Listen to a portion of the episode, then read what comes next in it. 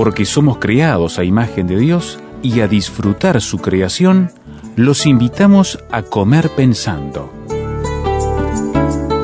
Y mientras pensamos en lo que comemos, lo disfrutamos. Comer pensando son conversaciones con la licenciada en nutrición Elizabeth Barcia. Presenta Radio Transmundial. En este espacio de Comer Pensando con la licenciada en nutrición Elizabeth Barcia, estamos tomando en esta serie de charlas al principio con ella una serie de alimentos que encontramos en el texto bíblico, pero que también forman parte de nuestro diario vivir. En ese sentido, entonces, estamos conversando con ella y estamos buscando entender estos alimentos y cómo utilizarlos de manera correcta en nuestra nutrición, en nuestra dieta, en nuestra comida de todos los días. Bienvenida, Elizabeth, gracias por acompañarnos nuevamente. Gracias a ti, es un gusto poder estar aquí de vuelta. Muy bien, al final vamos a estar dando los datos donde usted puede, en todo caso, si necesita una consulta profesional con ella, con su carácter de nutricionista, para que pueda solicitar también estrategias, guías, ayudas con planes eh, específicos para su necesidad de acuerdo a lo que sea su vida cotidiana y su necesidad de alimentación y tener una ayuda siempre viene bien para estos casos. Hoy nos propones, Elizabeth, hablar sobre el pescado. Acerca del pescado que, eh, nos guste o no, forma parte de una alimentación balanceada y, saludable. sí. Em, siempre le, mis hijos más chicos me dicen, este, pescado, pez. No, eh, claro, el pescado hay que explicarle al nene chiquito, es el pez fuera del agua ya Exacto. Cuando el pez se usa para alimento humano, ya está, este, ya es pescado. Tal cual. Em, es interesante cuando mm, nos fijamos en la Biblia, eh, las menciones acerca del pescado o la pesca, que ya e, en el Antiguo Testamento vemos eh, cómo los israelitas cuando estaban en Egipto comían todo el pescado que querían, a voluntad comían pescado, es una de las cosas por las que se quejan después cuando están en, el desierto. Es verdad. Tenían cerca el Nilo, ¿no? El río Nilo que era provisión constante. Y después también vemos como en Jerusalén había una parte de la ciudad que estaba destinada específicamente a la venta de pescado. Y se menciona, se hace referencia también al comercio del pescado desde otras eh, eh, ciudades, así que vemos como eh, el, el consumo de pescado y la pesca... Mm, era parte diaria. Claro, y ya era una actividad económica desde aquellos tiempos. ¿no? Después en el Nuevo Testamento como varios de los discípulos de Jesús eran pescadores, hay varias referencias a, la pesca también en, los evangelios. Ahora, em, ¿por qué hablar del pescado? Eh, y, por qué, qué es lo que lo hace tan importante en la alimentación. De, eso me gustaría este, hablar con ustedes. Em, el pescado nos aporta varios nutrientes importantes para, para el organismo. Eh, uno de los nutrientes que nos aporta son proteínas, ¿sí? De, un 15 a un 20% de, del, pescado eh, son proteínas. 15 a 20%. Sí, y son proteínas de alto valor biológico. ¿Sí? Es decir, estas proteínas tienen aminoácidos esenciales que el cuerpo necesita para sintetizar, mantener y, y reparar tejidos, le necesita para crecer y para que el cuerpo funcione correctamente. Además, estas proteínas son de buena digestibilidad, es decir, que el cuerpo las puede aprovechar en gran manera. Eh, es algo que siempre explico, que un alimento tenga un nutriente no quiere decir que el, que el cuerpo lo vaya a aprovechar en su totalidad. Siempre hay un grado de digestibilidad. Y en este caso es importante. Es, es sí, es un gran porcentaje. También el pescado aporta vitaminas hidrosolubles, como son la vitamina B1, la B2, la B3 y en los pescados, sobre todo grasos, la B12 que la vitamina B, ¿qué función cumple para nosotros? Tiene, eh, regulan, las, sobre todo las primeras tres, eh, regulan muchas eh, reacciones que se dan a nivel celular, ¿no? Digo, sería complejo ponerme a explicar ahora, pero sobre todo lo que es el metabolismo celular. Entiendo. Y luego la vitamina B12, uno de las de los papeles que importantes que juega es en prevenir un tipo de, de anemia. Mira. ¿Ah? Pero bueno, no todos los pescados aportan eh, vitamina B12, que es la cobalamina, sino sobre todo algunos que son grasos. Em, también eh, los pescados son fuentes de vitaminas liposolubles como la A y la D, em, que están eh, reservados en el hígado de los pescados y sobre todo también los grasos. Em, tal vez alguno recuerde consumir en su infancia aceite de hígado de bacalao, por ejemplo. Esas son fuentes muy buenas de estas dos eh, vitaminas. El pescado también aporta minerales. ¿sí? Uno de ellos es el hierro. Eh, y no es cualquier hierro, ya que este mm, hierro es de origen animal, es hierro hemínico y es de alta biodisponibilidad. Es decir, que se absorbe mucho más que de otras fuentes, como ser las vegetales, ¿no? Em, el hierro, una de las funciones que tiene, también es de prevenir la anemia. Y después hay otros minerales que aporta el pescado que va a variar la cantidad que puede aportar un pescado según el, el, agua, si es eh, un pescado de agua mm, salada o dulce, va a variar un poco la composición, pero vamos a encontrar minerales como fósforo, sodio, potasio, magnesio, yodo, cloro.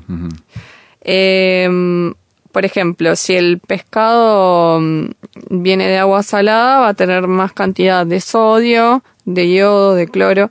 Es importante también tener en cuenta si el, eh, la forma de conservación del pescado. Por ejemplo, si son pescados que vienen en salazón, va a tener muchísimo más cantidad de sodio, o si es un pescado en lata también. Y claro, ya no es lo natural. Claro, pero este es importante saber que va a tener cifras, elevadas de ese eh, mineral. Y los pescados que aportan calcio son sobre todo los que se consumen con espinas, ¿no? Los pescados pequeños que a veces se consumen enteros. Bien. Entonces dijimos que aporta proteínas, vitaminas, minerales y aporta también grasas. ¿Sí? Ahora, las grasas que aporta el pescado entre ellas, aporta varios tipos, pero entre ellas encontramos los, los ácidos grasos omega 3, que son grasas esenciales para el organismo. Omega, el famoso omega 3. Exacto. ¿Y por qué famoso? Porque es esencial. Cuando yo digo esencial me estoy refiriendo a grasas que el cuerpo necesita, pero no tiene la capacidad de producir. Entonces, si no lo toma de los alimentos, le van a faltar. Mm, ¿no?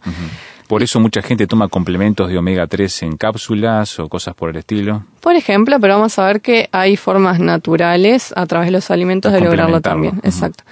Eh, ¿Cuáles son los ácidos grasos omega 3 más importantes? Es el eicosa pentaenoico y el docosa hexaenoico, que se los conoce como EPA y DHA por sus siglas en inglés. Tal vez sea mucho más fácil recordar esos nombres.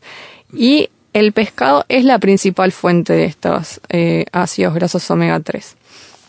Se vio hacia principios del siglo XX eh, en investigaciones, eh, se observó que los esquimales de Groenlandia tenían una baja incidencia de enfermedades cardiovasculares a pesar del alto consumo de grasa que tenían en su alimentación, que provenía principalmente de pescados de aguas profundas y eh, en, primero se pensó que podía deberse a factores genéticos, eh, pero cuando se comparó eh, lo que sucedía con esos esquimales con los esquimales que vivían en el continente y tenían hábitos europeos, se vio que esos del, continente tenían la misma incidencia de enfermedades cardiovasculares que el resto de la población. Entonces se descartó que fuera un, un tema genético.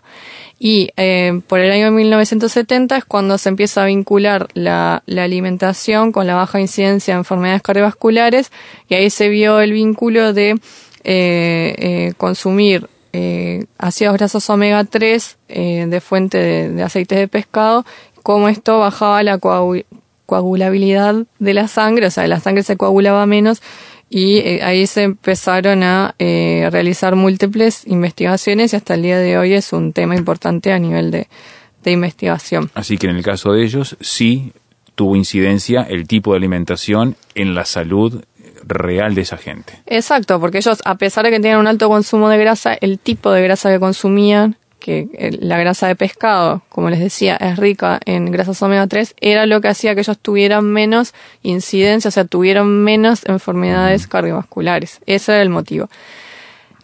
Em, ¿Cuáles son los efectos de, sobre el organismo de estos eh, ácidos grasos? Bueno, el EPA es un protector cardiovascular que hace, disminuye el colesterol plasmático, disminuye los triglicéridos, que también son grasas en sangre, disminuye la presión arterial, es antitrombótico y antiinflamatorio. Ya, interesante. Sí, y el DHA eh, es fundamental para lo que es el desarrollo del sistema nervioso a nivel del feto y el recién nacido y también del desarrollo visual. Eh, actualmente se está estudiando también cómo el DHA puede tener em, e, efecto terapéutico en el tratamiento de algunas enfermedades del sistema nervioso, sobre todo las vinculadas al comportamiento, en niños, por ejemplo, se está viendo el efecto favorable que puede tener en, casos de, déficit atencional por hiperactividad. Y en el caso de los adultos mayores se está estudiando sobre todo los beneficios que puede tener en enfermedades eh, como el Parkinson o el Alzheimer.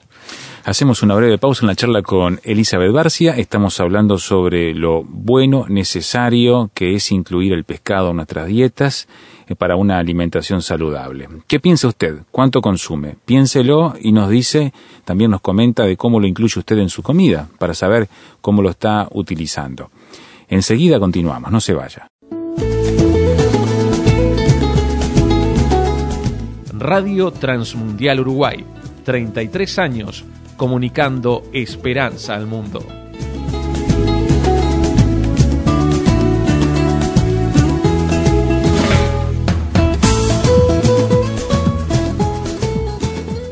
¿Qué piensa regalar en estas próximas fiestas? Le recomendamos Alimento para el Alma. Alimento para el Alma es la guía devocional de Radio Transmundial. Encuéntrala en nuestra oficina de la calle Soriano 1335 Casi Ejido, de lunes a viernes de 9 a 17 horas, o pídalo en su librería cristiana más cercana. Alimento para el Alma, una producción de Radio Transmundial.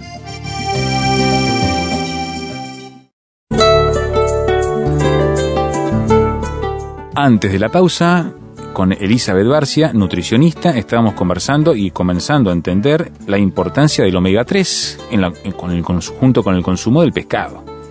Y veíamos algunos beneficios bien importantes y algunos estudios se están realizando al respecto.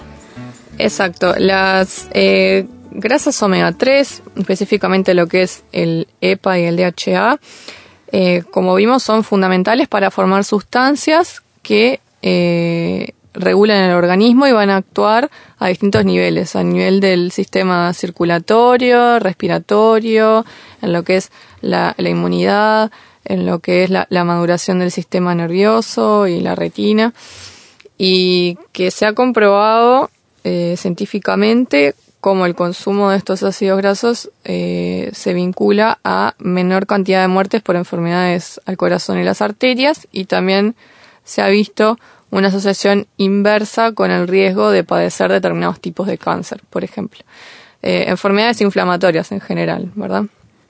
Ahora, eh, existen otras fuentes de omega 3 en la alimentación, los de origen vegetal, por ejemplo, pero es importante destacar que eh, alimentos como el aceite de soja, el aceite de canola, las semillas de lino, de chía o las nueces tienen ácidos grasos omega 3, pero que eh, son cantidades, sobre todo de lo que es, no, sobre todo no, de lo que es DHA, no tienen EPA, ¿no? Em, y eh, también vamos a encontrar en el mercado alimentos adicionados de omega 3, ahí sí, de los dos tipos, del EPA y del DHA, por ejemplo, en leches o en huevos. Y también, como tú comentabas hace un rato, eh, están los, eh, los aceites de pescado, eh, o sea, en aceite o en cápsulas para este, consumir. Pero es importante hacer la aclaración que los efectos terapéuticos de, los ácidos grasos omega 3 se han demostrado fundamentalmente a través del consumo de pescado. Que es lo mejor. Claro, pero, o sea, el, el, ácido graso en su envase natural. Entiendo. ¿ah? Porque el alimento le va a proveer la mejor matriz a ese nutriente para que el cuerpo lo aproveche. Por eso es que hacemos tanto énfasis en el consumo de pescado. Ninguna de las otras fuentes va a sustituir nunca el consumo de pescado. Las puede complementar, pero no sustituir. Entiendo. ¿Sí? Ahora, las cantidades de omega 3 que consume una persona van a estar determinadas. Primero por el tipo de pescado que elija y después la porción también y la frecuencia con que lo consuma. Eh, lo del tipo es importante porque hay dos grandes grupos de pescados. Están los magros, que tienen eh, de un 2 a un 5% de grasa, y los grasos, que eh, tienen entre un 10 a un 15%. ¿Cuál es, para tener una idea de cuál tipo de pescado está en uno y otro grupo? Por ejemplo, magros son pescados como la merluza, la corvina, la, pescadilla, el lenguado, el pejerrey. Em, y los grasos, ¿no? si pensamos grasa, tienen más grasa, van a tener más grasas omega 3 también. Por lo tanto, siempre que se pueda preferir el consumo de pescados grasos, uno va a estar consumiendo mayor cantidad de grasas, grasas omega 3. ¿Cuáles son los pescados grasos? Conviene anotar por si uno va a la pescadería, a la feria y, y los encuentra. Y digo pescadería feria porque en nuestras aguas no tenemos estos pescados, son eh, pescados azules sobre todo, y es lo que es atún, eh, salmón, anchoa, sardina o palometa. Mira. ¿Sí? Esos son algunos ejemplos de, pescados que podemos encontrar en nuestro mercado. ¿sí? Pero que no son naturales de nuestras aguas. No. La mayoría de No, no. Porque acá tenemos río. Y bueno, en el océano tal vez hay algo, algún, algún tiburoncito podrá ser, ¿no? Eh, ahora, es bueno consumir cualquier tipo de pescado. Estamos hablando que si se tiene la disponibilidad, el acceso a este tipo de, pescado, se elija, se prefiera el graso. ¿ah? Entonces, ¿cuáles serían las recomendaciones a la hora de consumir pescado? Si se puede, graso. Ahora, ¿en qué cantidad? Estamos hablando un bife de, mediano, sí, ronda entre los 150 a 200 gramos de pescado, pero ¿con qué frecuencia? Bueno, la recomendación para cubrir las necesidades eh, eh, diarias de, omega 3 anda en al menos dos porciones semanales. ¿sí? Esto es importante eh, remarcarlo porque los datos del Ministerio de Salud Pública muestran que casi la mitad de la población no consume pescado o lo hace con una frecuencia menor a la semanal. Mm. Entonces, es importante... Estamos en déficit todavía. Sí, es importante que si uno no consume pescado, lo empiece a hacer y el que ya lo consume una vez a la semana haga el esfuerzo de aumentar, una vez más. Em, y si se puede, por supuesto, pescado fresco. Sí, el pescado fresco eh, siempre es mejor y también importa tener en cuenta las condiciones higiénicas de ese pescado. Bien. Eh, la idea es que el pescado, por ejemplo, no tenga olor a pescado. Porque cuando mm. ya tiene ese olor amoníacal, está hablando de la degradación de la carne. Pasaron ya algunos días, o no fue bien conservado. O, claro, se rompió la cadena de frío.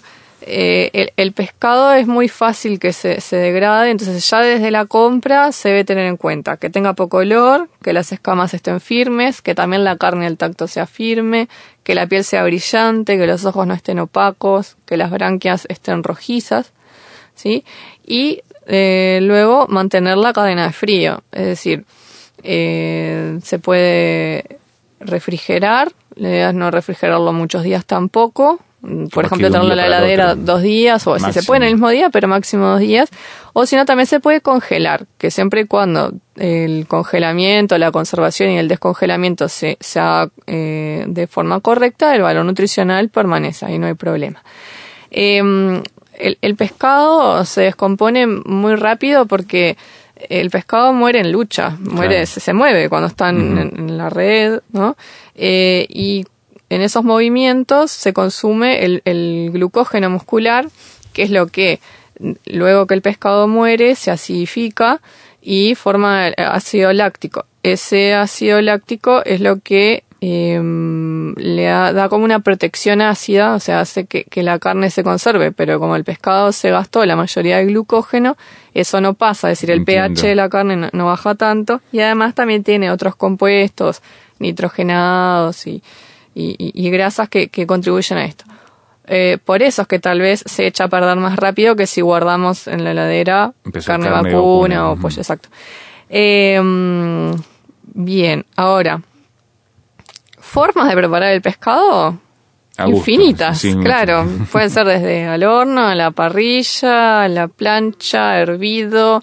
Se puede poner desde una ensalada a un guiso. Se pueden hacer empanadas, croquetas, hamburguesas. Es decir, es bueno jugar con la imaginación, animarse a probar nuevas cosas. Si de una manera no me gusta, lo puedo probar de otra, mezclar con vegetales.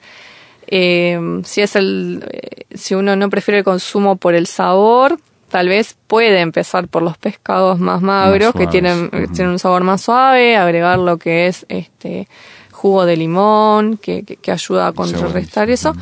Este sí eh, es bueno evitar el, el consumo de pescado frito porque estamos hablando de todas las las bondades de la grasa del pescado y con la fritura le estaríamos añadiendo otras grasas no tan beneficiosas, ¿verdad? Eh, Mejor el horno entonces. Sí, horno, plancha, parrilla, lo, que sea, hervido, cacerola, en salsas. Ah, pero si se pueden evitar las frituras, mejor. Pero bueno, sabiendo todo esto, hay que empezar a, consumir pescado y a consumirlo más. Exacto. Y teniendo en cuenta que eh, aporta nutrientes esenciales, como dijimos, aminoácidos, vitaminas, minerales pero sobre todo esos ácidos grasos omega 3, el cual son la fuente por excelencia de ese nutriente, que eh, aportan a lo que es la salud cardiovascular, disminuye las muertes por enfermedades cardiovasculares, eh, contribuye a todo lo que es el sistema inmunitario, prevención de enfermedades inflamatorias, es decir, los beneficios son Muchísimos, muchísimos.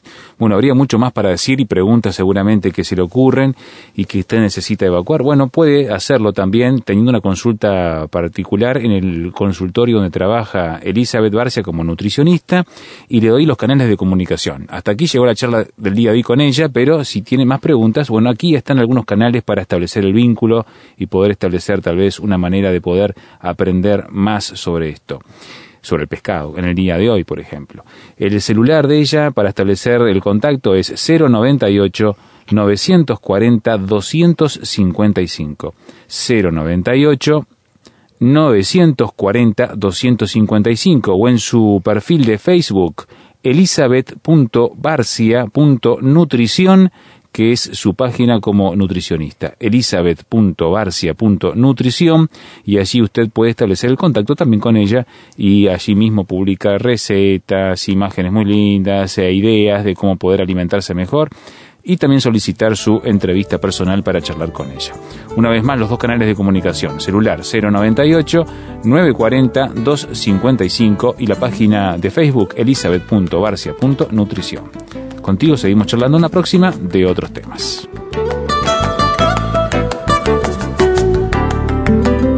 El pescado, el pez, qué importante también en el contexto bíblico. Y ya mencionaba algunas de esas cosas Elizabeth Barcia, nuestra nutricionista que nos acompañaba hoy.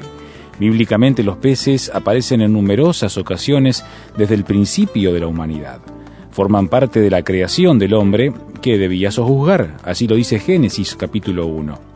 Y en el transcurso de la historia, sin duda, muy pronto los peces llegaron a constituir un alimento común en muchos de los pueblos del mundo bíblico. Los israelitas, dice allí el libro de Números, Éxodo, sentían nostalgia por los peces que comían allá en Egipto, país donde abundaba ese alimento, y ellos estaban en medio del desierto sin una gota de agua y no tenían ni recuerdo del olor del pez. En Jerusalén abundaba tanto la venta de pescado que, como decíamos recién en la entrevista con Elizabeth, que hubo necesidad de establecer un lugar especial para, los vendedores de pescado. Segunda de Crónicas 33.14, Enemías 3.3, e incluso se habla de la puerta del pescado. Al parecer el pescado era llevado a Jerusalén desde los mares de Tiro por los comerciantes extranjeros. Las leyes de Moisés, interesantemente, permitían comer toda clase de pescado que tuviera escamas y aletas. Solamente estos, si no tenía escamas y no tenía aletas, no se podía comer. Seguramente en Mateo 13:48, al mencionar los pescadores seleccionando su pesca, se hace esa referencia a esta ley que debían cumplir. A los judíos, por su parte, les estaba prohibido rendir adoración a los pescados, costumbre muy practicada en otros pueblos idólatras donde ellos estaban. Por ejemplo, recordemos lo que hacían los filisteos con el dios Dagón. ¿Recuerdan el dios Dagón? Donde fue llevado este, el Sansón en su momento, un templo dedicado a eso. Los profetas hacen frecuentes referencias al oficio de la pesca por su parte, Isaías, Jeremías, Ezequiel, Amós, Habacuc, Sofonías, como una de las tareas bien conocidas en la época. En los evangelios también hay continuas referencias a la pesca, el pescado y los pescadores. El uso frecuente de estas escenas en los Evangelios se debe a que algunos de los discípulos del Señor eran pescadores antes de ser llamados al ministerio de Cristo. Los primeros seguidores del Señor recibieron el título de pescadores de hombre, muestra de que el Señor hablaba a la gente en términos conocidos. Y Jesucristo también tenía en su dieta e incluía en su dieta el pescado. El pasaje de Juan, allí en el capítulo 21, 6 al 11, muestra al menos lo último que registra Juan de la vida de Jesús en la tierra, que llega hasta el mar de Galilea, se encuentra con los discípulos que estaban pescando, que habían pasado toda la noche en vela y no habían sacado nada, que llegan a la orilla y Jesús estaba asando dos pescados y seguramente fue, por lo que registra Juan, una de las últimas comidas que tuvo Jesús en la tierra, el pescado. Y el pescado fue utilizado como un símbolo del cristianismo en los primeros tiempos, antes incluso que la cruz. El ictus, que en griego significa lo siguiente, Jesucristo, Hijo de Dios, Salvador. El acrónimo Jesus Christus Teus y los Soter era entonces la manera de poder utilizar esa forma del pescado, esos dos arcos cruzados para formar la figura de un pescado que se ven en muchos autos, ventanas y gente que lo utiliza constantemente. El uso del ictus, del pez, del pescado como símbolo secreto pudo haber sido el siguiente. Una persona dibujaba unas líneas rectas y curvas en la arena de forma aparentemente aleatoria, de las que una de ellas era un arco circular, el medio ictus. Si otra persona dibujaba más líneas en el suelo y completaba la figura, los dos sabrían que ambos eran cristianos. También era usado secretamente cuando dos personas que no se conocían muy bien se veían nuevamente. Una de ellas le hacía la mitad del símbolo del pez en la palma de la mano a uno al saludarlo y el otro respondía haciendo la otra mitad si también era ferviente cristiano. Si no pasaba como una cosquilla o accidente, pero la mayoría de las veces se tomaban muchas precauciones como el de investigar a la otra persona de antemano. También una manera de poder identificarse los cristianos el símbolo del pez o del pescado en la primera época del cristianismo en cuanto la vida misma corría riesgo ante las autoridades. El pescado cumple un rol fundamental, entonces, en la dieta, en la identificación de Dios con sus hijos a través de la historia, en la historia bíblica, de los cristianos, también al buscar ese símbolo como muestra entonces de poder dar a conocer que Jesucristo Hijo de Dios y Salvador. Hasta aquí nuestra charla del día de hoy sobre el pescado, desde el punto de vista del tema bíblico, como lo hemos charlado también desde el punto de vista de la dieta y la comida, con nuestra licenciada en nutrición Elizabeth Barcia. Si usted desea opinar de estos temas que hemos presentado hoy, puede hacerlo por correo electrónico info o por el teléfono 2 926 01. Comer Pensando. Conversaciones con la licenciada en nutrición Elizabeth Barcia. Presentó Radio Transmundial